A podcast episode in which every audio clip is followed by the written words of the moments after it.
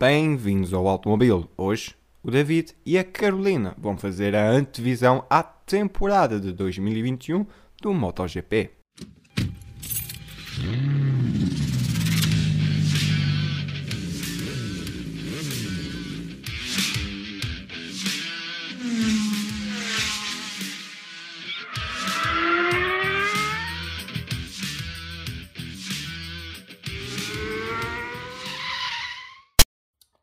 Vamos, tal como na Fórmula 1, vamos analisar eh, os construtores. Vamos pela ordem dos construtores de 2020 e começamos, não pelos campeões de equipas e pelo campeão em título, Suzuki, mas eh, começamos sim com a Ducati. E também vai ser interessante para mim porque eu andei a pesquisar, andei a ver, vi umas fotos e descobri coisinhas fixes na, na moto da Ducati. Ou seja, descobri um pequeno conceito que pode dar aso a, a carga aerodinâmica em motos.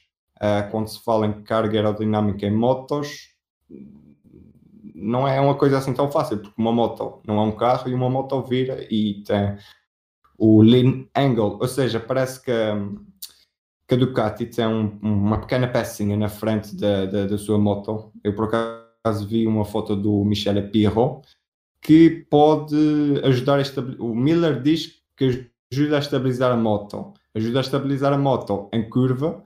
Essa estabilização é atingida através de carga aerodinâmica. Com a moto Magic de 2021, podemos ter eh, algo. Vamos ver o que é que vai sair aqui da Ducati. Um Jack Miller muito mais confortável do que os outros dois estavam ano passado. Um Pecco Bagnaia que ainda precisa de melhorar o ritmo eh, de qualificação. E não vou falar já nos Arco porque quero primeiro vir a Carolina. É verdade, David, falavas aí muito da aerodinâmica e é uma das novidades da Ducati para este ano de 2021, que, ah, pelo que vimos nos testes do Qatar, e, vamos falar aqui um pouco também sobre isso, são, foram os testes que não nos mostraram quase nada, não é? Porque tiveram que ser interrompidos a meio devido às tempestades de areia. Ou seja, quando os os pilotos estavam a preparar-se para fazer eh, um, um simulacro, digamos assim, ou seja, fazer mesmo as 22 voltas que tem um, um grande prémio, foram, foram impedidos. Ou seja, vamos ter aqui um primeiro grande prémio desta temporada muito, muito incerto. Em relação à, à Ducati, lá está, dominou no circuito de Losail e que pode-nos abrir aqui também um bocadinho, pode-nos levantar aqui um bocadinho do véu em relação ao primeiro grande prémio da temporada. Mas lá está, há mudanças e parece que essa questão da aerodinâmica, além de facilitar a pilotagem, parece que dá aqui mais, mais ainda velocidade de ponta à, à Ducati. E também temos novidades nos pneus, também foi abordado no- nos testes do, do Qatar, os pneus voltam a estar outra vez na, na linha da frente, como se costuma dizer, mais do que se calhar até os desenvolvimentos eh, das motos. Mas lá está, o Jack Miller foi o, o piloto ah, mais ah, consistente nestes testes. Por isso, parece que, que vamos ter aqui. Já, na, já na, na temporada passada, nós abordámos muito aqui a questão do, do Jack Miller e como é que seria ah, este ano de 2021. Ele pareceu dar os sinais, vamos ver se, se, se vai manter essa, essa consistência. É um piloto muito forte. Se a moto estiver mais ah, bem trabalhada do que estava em 2020, eh, podemos ter aqui um forte, um forte candidato. É verdade, eh, como tu dizes bem, a aerodinâmica na Ducati é. Vou dizer que é uma das prioridades, mas é uma questão interessante, sendo que a Ducati é a única que parece querer puxar a aerodinâmica da moto ao limite. Tanto a Honda. A Honda já disse, um dos engenheiros da Honda já disse que não vamos andar a puxar a aerodinâmica ao limite, porque depois não podemos pegar nessa aerodinâmica ou nessas coisinhas e meter na- nas, nas, hum, nas motos de estrada. A mesma coisa para a Aprilia, ou seja, a Ducati traz sempre alguma coisa. Há dois anos atrás foi o, aquela peçazinha que está em frente ao, ao pneu traseiro que serve para arrefecer o pneu traseiro. Uh, a Ducati trouxe isso, os construtores ficaram todos uau, uau, uau, foram todos perguntar, mas agora hoje em dia usam todos, uh, ou quase todos, aquela peçazinha na traseira. Podem não usar em todas as pistas, mas na maior parte já usam. Ou seja, vamos Ducati eh, continuam a explorar esta aerodinâmica que cada vez faz mais parte do muito do MotoGP. Porquê é que eu guardei o Johan Zarco aqui mais para o fim? Porquê? Porque o Johan Zarco, uh, se forem ao site do, do oficial do MotoGP, uh, o headline é tenho tudo para ser campeão. Ou seja, Johan Zarco quer ganhar o campeonato. Agora está na Pramac. Ele diz que já o ano passado percebeu que, que conseguia vencer o campeonato. Uh, em 2020 vimos que Reigns só venceu uma vez e foi no fim da, da temporada. Portanto, o que é que tu achas, Carolina? Zarco para, para a vitória? Eu acho que o Johan Zarco quer ser, mas é o campeão das quedas. É o que eu acho. mas bom, Uh, falando a sério, isto é um programa sério e fora de brincadeiras. É assim, uh, dizem-me que, que o Johan Zarco também foi lindo, que, que, pode ser aqui o Jorge Lourenço da, da Pramac, muito pelo seu estilo de, de pilotagem. O que eu te posso dizer é que ele está com a mentalidade em alta e espero não depois no final, em novembro, no final da temporada. Olha, primeiro que ele chega em novembro queremos que ele chegue a novembro primeiro, para não ser outra vez da KTM, que ele saiu a meio. Exato. Um, vamos ver. Sim, vamos ver. Ok. Uh, da Ducati, não sei se tens mais alguma coisa. Foram estes os, os goodies que, que a Ducati arranjou. Vamos ver se faz diferença. Como tu disseste, a velocidade de ponta é imperativa e é algo que causa desconforto à Yamaha. Sim. A Yamaha. Sim, sim. Deixa-me só dar aqui o apontamento que estava a ver. O Miller queixou-se um bocadinho, lá está, eu há bocado estava a falar dos pneus, na saída da curva 10 no, no circuito de Losail, que um, tinham dificuldades em sair dessa curva devido à falta de goma uh, nos pneus. Ao que parece, este okay. ano uh, temos aqui uma diferença nos pneus, ou seja, o pneu deixa-me para não dizer as neiras. O pneu médio do ano passado é o pneu uh, soft deste ano. E isso pode também aqui trazer algumas okay. complicações uh, durante, durante a temporada e também da, da, própria adaptação. Já o ano passado os pilotos queixavam, principalmente a, a Ducati, foi um dos, um dos estandartes da Ducati ao longo de 2020, a questão dos pneus. Vamos ver se, se isto se vão se conseguir adaptar melhor um, esta questão em 2021, lá está, mais aerodinâmica, mais velocidade de ponta. Vamos ver se depois com os pneus conseguem corresponder. Passamos então para a Yamaha. Sim, a Yamaha que está preocupadíssima, digo preocupadíssima. No final do, dos testes, uh, percebeu-se, ou seja, basta olhar para dois valores. O top speed mais rápido, a velocidade mais rápida uh, não é oficial, porque é, são testes, mas a velocidade mais rápida foram 357,5 km por hora atingidos pela Ducati do Johan Zarco. Top 5 são Ducatis, e depois vem a Yamaha, a primeira Yamaha vem em sexto, com o Quartararo a 347, ou seja, quase 10 km por hora de diferença. Vamos para o cantar, vamos para o circuito de Losail, ou seja, na reta, se, se uma Ducati, foi o que o Quartararo disse, na reta, se uma, uma Ducati está atrás de nós, esquece, nós, nós não estamos, nós não conseguimos, ela vai passar de certeza. Digo isto porquê? Porque a Yamaha mostrou um bom ritmo de corrida, certo que não fizeram aquela simulação final, como tu disseste, mas mostraram um bom ritmo de corrida, ou seja, faço o, das palavras do Vinhales, estão é minhas, que é, vamos ver se eles conseguem qualificar bem, para depois fugir na frente para que as Ducatis não consigam apanhar. É, basta só aquela reta, pelo que eu percebi, para a Ducati passar e ficar na frente e depois eles não, não, não conseguem ir lá, ir lá buscar. Sim. É... Também. Sim, sim. Não, não, continua, continua. Não, é, o, re... o restante do falatório falamos a seguir à Carolina falar da Yamaha, porque temos Rossi na Patronas. É verdade, estou, estou muito curiosa para ver Rossi, mas já lá vamos eh, ao, ao mestre. Uh, estávamos a falar aí da Yamaha e muito se tem falado, uh, depois destes testes do Qatar, que o, o, primeiro grande prémio vai ser aqui um, um duelo, vamos recordar os bons velhos tempos, uh, um duelo, espera-se, um duelo entre Yamaha e Ducati. E, e lá está, como tu bem dizias, a estratégia da Yamaha vai, partir, vai passar mesmo por essa boa qualificação, ou seja, pole position, para tentar escapar, porque se a Ducati qualificar um pouco mais atrás, depois vai ter aqui mais dificuldade para, para conseguir chegar à Yamaha e a Yamaha se conseguir manter a liderança, seja com, com Vinhales ou com, com o Quartararo. Sim. Uh, poderíamos ter aqui uma boa surpresa e também uh, um boost de, de, energia para a própria Yamaha, que teve uma época de 2020 para esquecer. Mas lá está, Esse, essa pequena diferença de, de, velocidade faz com que a, a Yamaha não esteja em primeiro e, apesar de estar nos, nos 10 primeiros ao longo destes tempos do, dos testes do Qatar, mas parece-me aqui também que a Yamaha tem aqui novas, novas questões, por exemplo, tem um novo, tem um novo SAS, uh, ajuda Chassis. Chassis. Essa palavra agora não me estava a sair, obrigada David.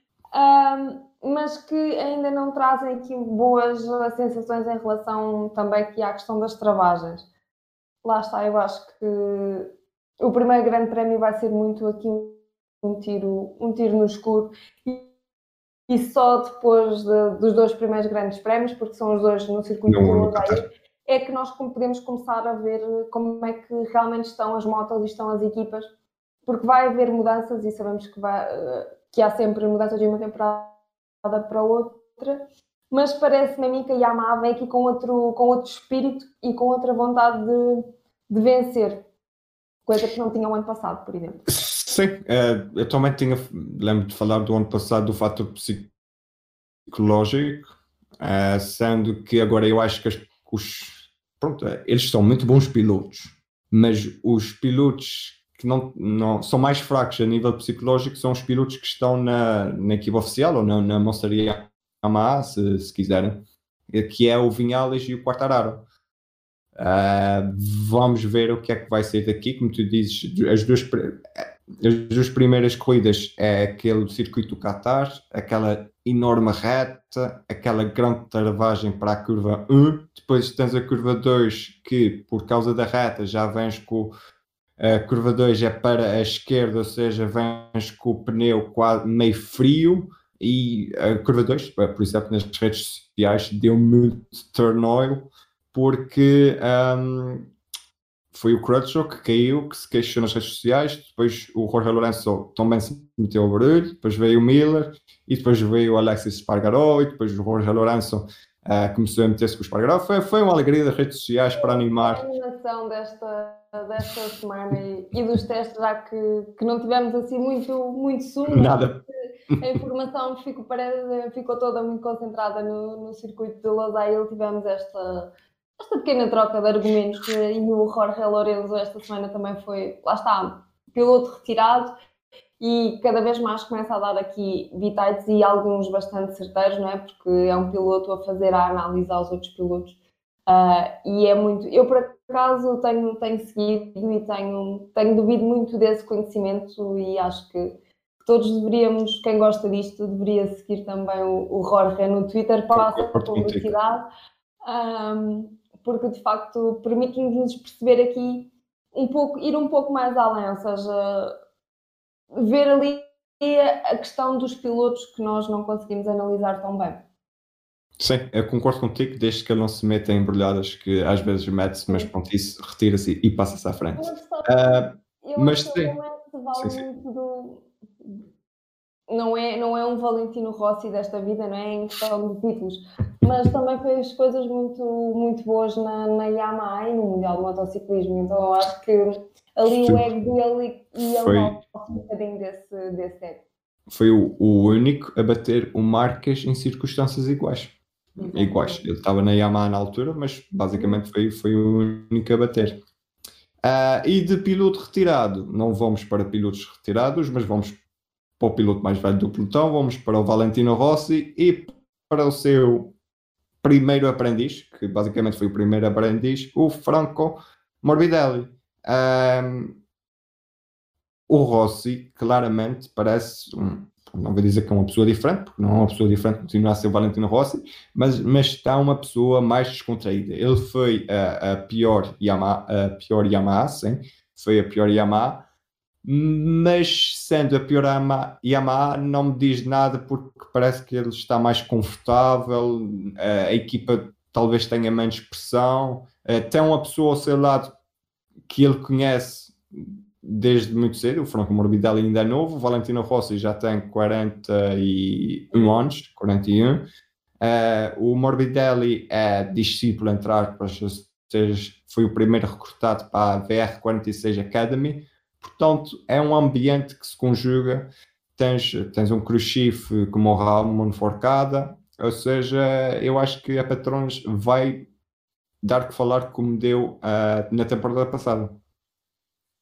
Eu acho que sim. E, e viu-se que o Rossi está com um ar mais leve e mais feliz. E isso pode ser um, um ótimo sinal para esta temporada de 2021. Porquê? Porque o piloto italiano está com menos pressão em si, tem uma equipa que não pressiona tanto, ou seja, não tem ali tanta gente de volta dele, tem elementos da sua confiança que já o acompanham há muito tempo. Falaste aí do Ramon Forcada tem o Filipe Morbidelli, que é só o melhor amigo, o melhor amigo dele, e acho que Morbidelli bebe muito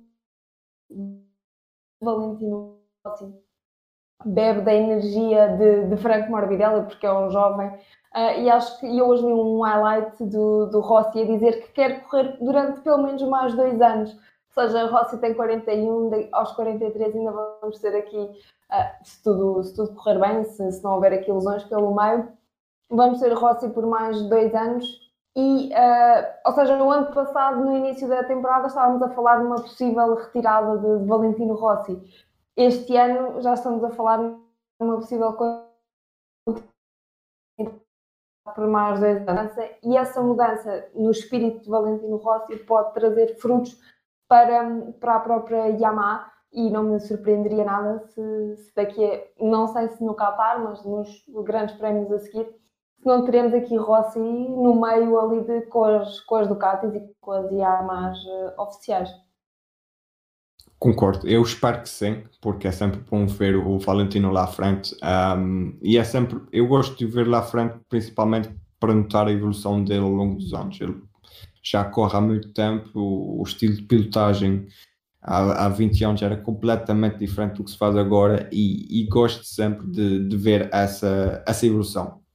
Da Yamaha passamos para a equipa, equipa campeã, a Suzuki, que tem o campeão do mundo, que é Johan Mir.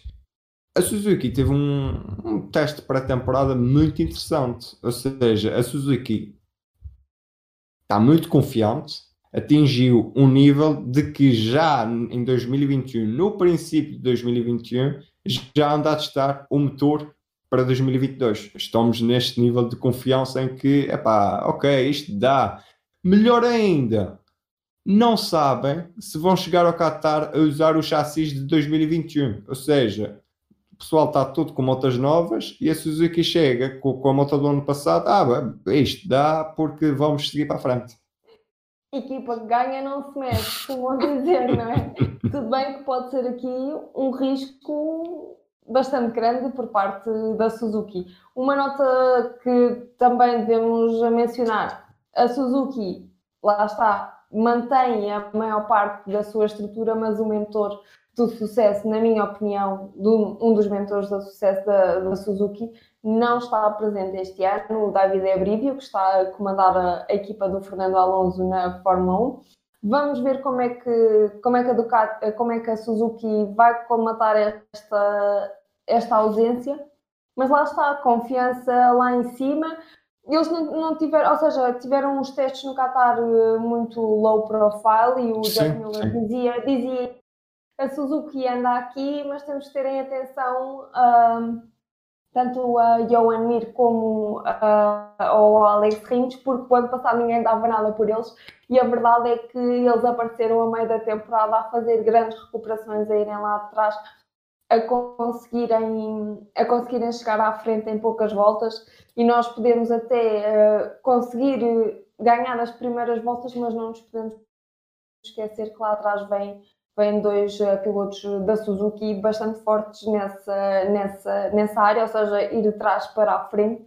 E a verdade é que o sucesso, o sucesso da Suzuki é muito por aí. Tu, ou seja, tiveste o, o Mir a ganhar um grande prémio, o Alex Rins também andou sempre ali uh, nos pódios e a fazer, ou seja, no top 5.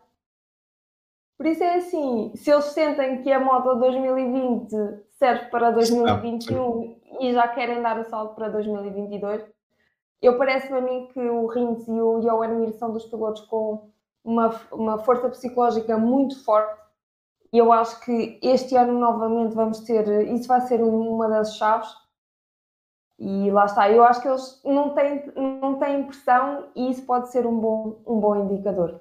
Mas preocupa preocupa-me as declarações do, do, do Mir no final da, dos testes, em que dizia testamos muito, mas muitas coisas que testamos não resultaram.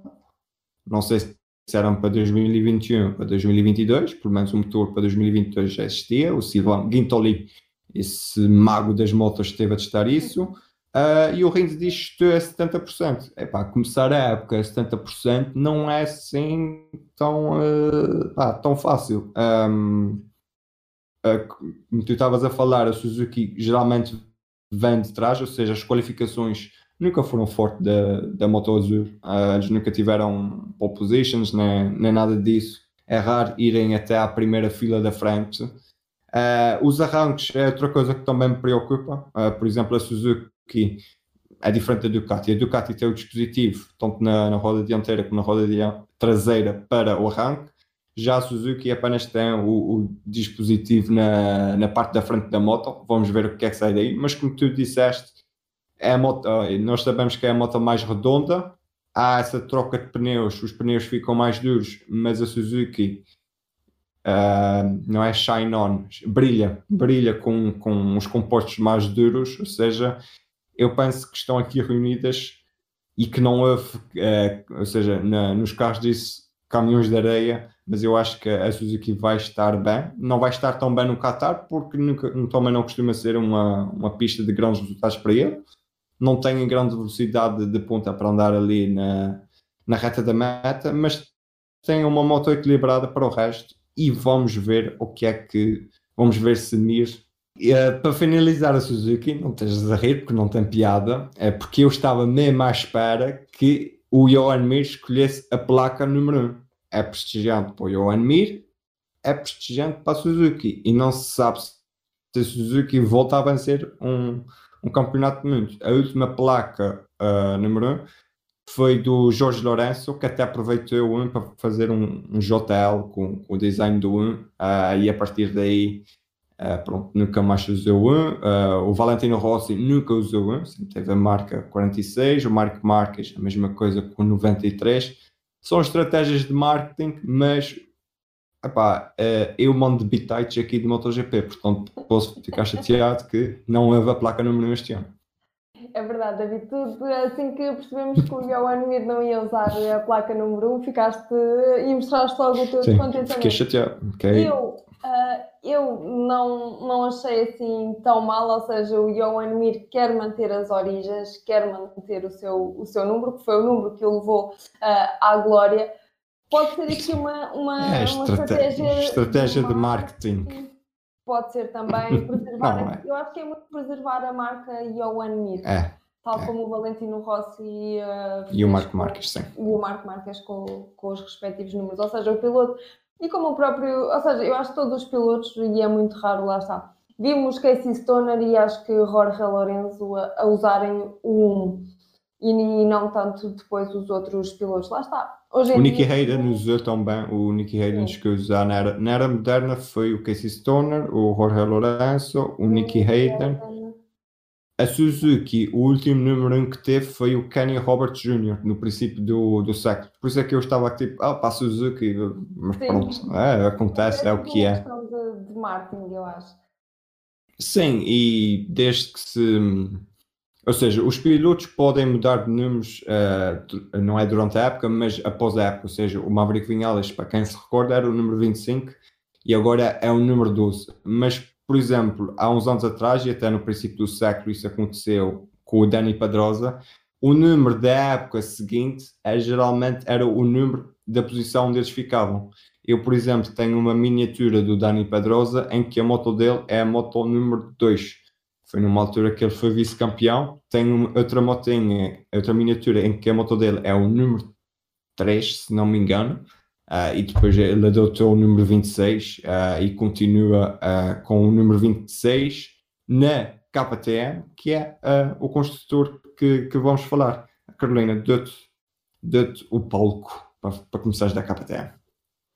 O circuito de Losail não é muito famoso para, para a KTM. Viu-se o ano passado, viu-se agora também nos testes, ou seja, a KTM é das poucas uh, marcas que não temos aqui muitos dados em relação, em relação aos testes. Eles uh, não, não fizeram, não tiveram aqui uma boa performance, não é?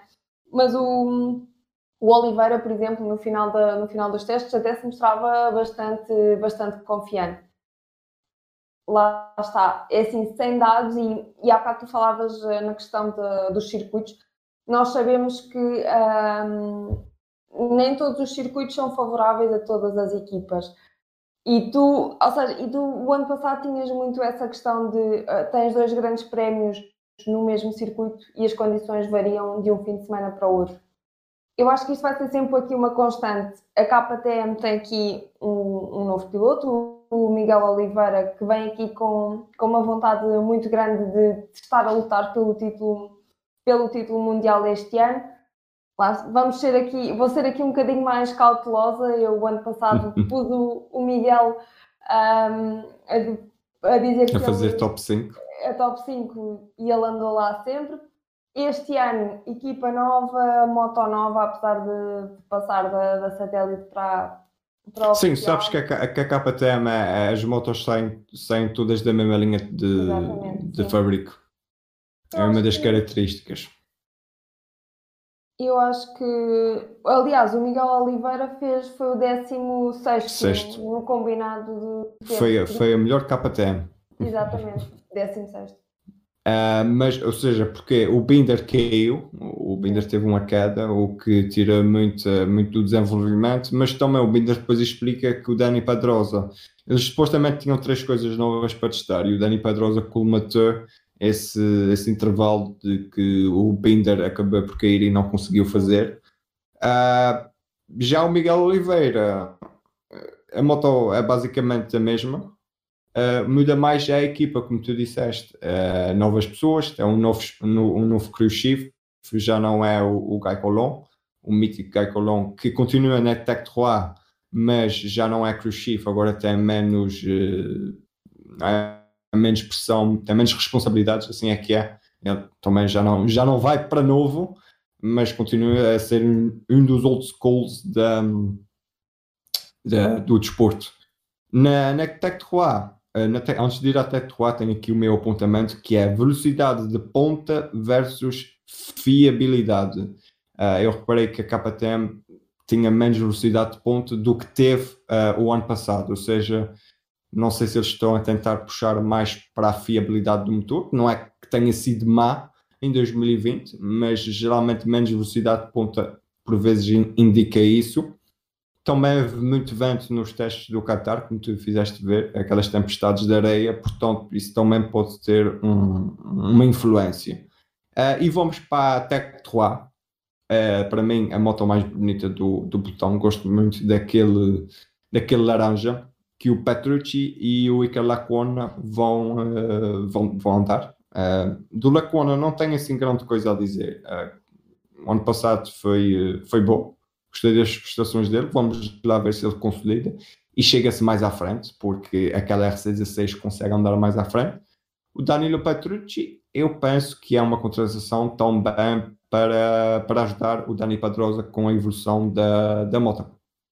Também concordo contigo, David. O Petrucci vem, vem da Ducati, né? já sabíamos desde o, desde o ano passado. Petrucci, piloto italiano, também aqui uh, muito, muito experiente. Vamos ver também o que é que, o que, é que traz de novo à, à KTM. E acredito que, em conjunto com, com o Dani Pedrosa, que é um excelente piloto de, de testes, e acredito muito que o sucesso da KTM principalmente no último ano, se deve muito a essa experiência do, do piloto espanhol, que nunca foi campeão do mundo, mas que, que era um excelente, um excelente piloto e, e que lá está, traz muito conhecimento. Continuo a dizer, é dos melhores pilotos de sempre, nem que seja. Uh, eu falo muito da altura e do peso dele, porque não é fácil manobrar uma moto de quase 200 kg, se não me engano, uh, não sei quantos Gs de força, com o vento, com condes de ar e tudo, e ele sempre conseguiu. Uh, só não conseguiu ser campeão de muito, na minha óptica, porque caía muito e tinha muitas lesões. Uhum, sim, e era piloto e da onda, e sabemos sim, que a onda é... não é fácil. E é o que vamos saber agora. O que é que tu achas da onda de 2021? Com Paulo Espargaró e pronto, digo já Stefan Bradley porque Marco Marques não, não parece, não vai estar na primeira e também não parece que vai estar na, na segunda. Decisão sensata de, de Marco Marques, se não está em condições Finalmente. vai correr. Aprendeu alguma coisa de, de 2020, não é? Porque, e, e lá está, eu acho que esta e nós falamos no outro dia sobre isso. Esta temporada para Marco Marques, as primeiras corridas vão ser um autêntico teste. Primeiro, para ele tentar perceber como é que o corpo reage a lesão no, no braço, como é que se adapta. Uh, a Honda parece-me a mim que está aqui a tentar ter uma, uma moto mais uh, genérica, apesar de termos visto Paul Espargaró muito com o estilo de pilotagem de Marco Marques, ou seja, porque lá está, a onda está adaptada à Marco Marques e uh, o Paulo Spargaró tem aqui um, uma pilotagem um pouco mais agressiva, não tão agressiva uh, como, como Marco Marques, mas parece que esse foi um, foi um dos indicadores destes testes do, do Qatar. É assim, uh, se, se Marques falha os dois primeiros grandes prémios, e, e acho bem que o faça se não está a 100%, porque correr agora poderia ser colocar eh, outra vez tudo, tudo em causa. A Honda vai tentar aqui uh, puxar-me por, por Paulo Espargaró, um, piloto, um piloto bastante experiente, que fez uma excelente temporada o ano passado na KTM, só lhe faltou mesmo, mesmo a, a vitória. vitória. Esteve, lá sempre muito, muito perto. Estou curiosa para ver esta corrida do, do Paulo.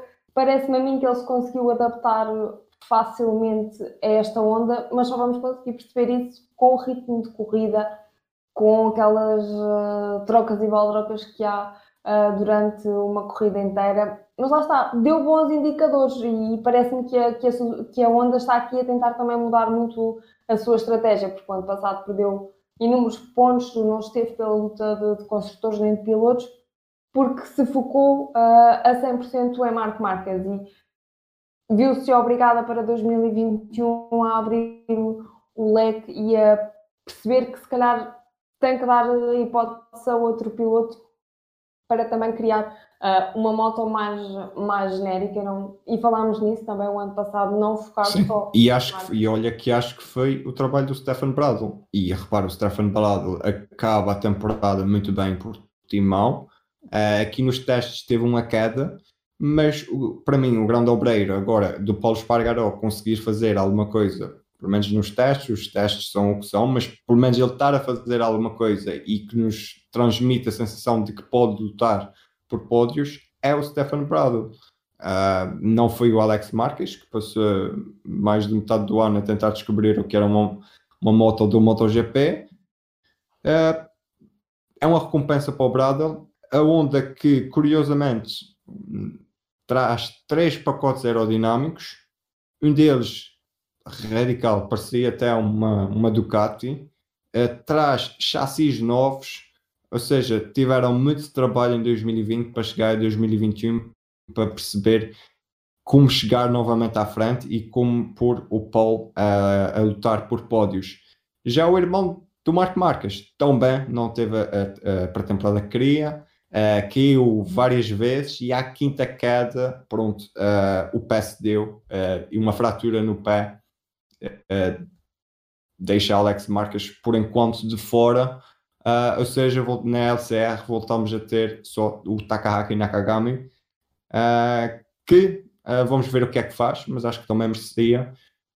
vou dizer o que disse o ano passado, que é pá, o Bradley teve uma temporada excelente, desenvolveu muita moto, mas que é que não apostam no Takahaka Nakagami na, na HRC? Eu não. Há alguma coisa que eu não entendo, que eu não estou a pegar, que eu não consigo, que eu não consigo ver. Bom, vamos ver o que é que também, assim, já sabemos que duas provas a Marcas não está presente, mas também não me parece que o Taki Nakagami seja, seja uma opção. E lá está, como tu bem dizias, o ano passado fez, fez excelentes resultados e, e, boas provas. Aliás, houve um grande prémio, que eu já não me recordo qual, em que ele estava ali a lutar pela vitória e tinha feito a pole position, se não me engano, e acaba por, por cair. Quanto ao Alex Marquez, o ano passado fez a época que se lhe pedia, não é? Rookie, estreante. Vamos ver se, se neste 2021 consegue manter esse, esse bom ritmo. Lá está, foi da. Por norma acontece ao contrário, não é? Vais da, do satélite Sim. para o oficial. Marques teve. o Alex Marques foi ao contrário, vai da, da onda oficial para uma moto satélite, onde se calhar deveria ter, ter começado. Começado, sim. São muito, muito diferentes das motos de, de Moto 2 e precisam, precisam sempre ali de uma temporada de adaptação mas se calhar isso até pode trazer vantagens agora para, para 2021 numa nova equipa. Lá nem está. que seja só porque tem o crew chief do, do, do Cal Crutchlow, nem que seja só Exatamente. por isso. Não quer dizer que ele saiba mais que o pessoal na, na Repsol Honda, não, não de todo, não. mas está habituado a trabalhar com o Crutchlow, que é um excelente piloto, que agora é, é piloto de testes da, da Yamaha e já teve as suas declarações e os seus insights espetaculares se quiseres partilhar, estás à vontade. É verdade. E sabes que eu estive hum, a ver uma podcast de, também aqui de análise a, hum, esta pré-temporada e a temporada 2021 e diziam que numa viagem, acho que o Carl Crutchlow disse em off, digamos assim, a um amigo de um jornalista, que a moto, que a Yamaha de 2020 era uma porcaria, vamos dizer assim. Vamos, é macias. Vamos, vamos, eh, usar aqui uma, uma palavra mais suave, não é? Estamos em horário nobre, digamos assim. Mas de facto, e o Cal Crutchlow é, é conhecido por, por esta espontaneidade e diz o que tem a dizer e ponto final. E, ou seja, se o próprio piloto de testes uh, acaba por, por, ter, por transmitir essa ideia, só vem confirmar aquilo que nos fomos apercebendo ao longo de 2020, que de facto havia ali um problema na, na Yamaha tanto que uh, estão ainda, ou seja, estão aqui a fazer um mix entre 2019 e 2021 e a moto de 2020 está quase a ser posta a ser de posta lado. lado. É nos contentores para, para o Japão. Para despachar. E por fim, falamos na Aprilia, que eu espero que mais uma ou seja, 2020 foi o que foi dos testes de pré-temporada, as qualificações não eram más, mas depois era cair a pique, Nossa Senhora. Lembro de ver o Alex Espargaro em quarto e depois, duas voltas depois, já estava ali a lutar pela 13 terceira, 14 quarta, 15 quinta posição, que dá o ponto final. Uh, a Aprilia é o único construtor que ainda tem concessões. Uh, por exemplo, a KTM ainda pode mudar algumas coisas no motor, porque ainda não o fez, mas a Aprilia ainda tem concessões, ou seja, tem mais tempo de, de pista. Um, eles já o ano passado tinham mudado o V4 ali, o ângulo passou de, 40, de 70 para 90 graus, se não me engano. Uh, este ano é uma moto com mais aceleração, mas menos uh, velocidade de ponta. E o Alex Espargaro brilhou nos primeiros dias de teste. Uh, a conversa dele foi uma conversa mais fechada, ou seja, o Alex Espargaro é uma pessoa que se exprime muito, que diz é, é um Crutchlow 2.0, digamos assim. Uh, e no final, e no final uh, contraiu-se um bocadinho. Só por essa contração, esse esconder de jogo, dá-me esperanças de que eles façam alguma coisa. Eu acho que sabes que o ano passado uh, pusemos, e tu foste, foste um desses exemplos, puseste as fichas todas na Aprilia. Sim, foi. E punha, a Aprilia fez, um, fez, o, fez o que fez esta, uh, esta temporada, esta, este início de temporada, ou seja, teve bons resultados nos testes do Qatar. O ano passado também tinha tido nos testes de Sepang e do Qatar.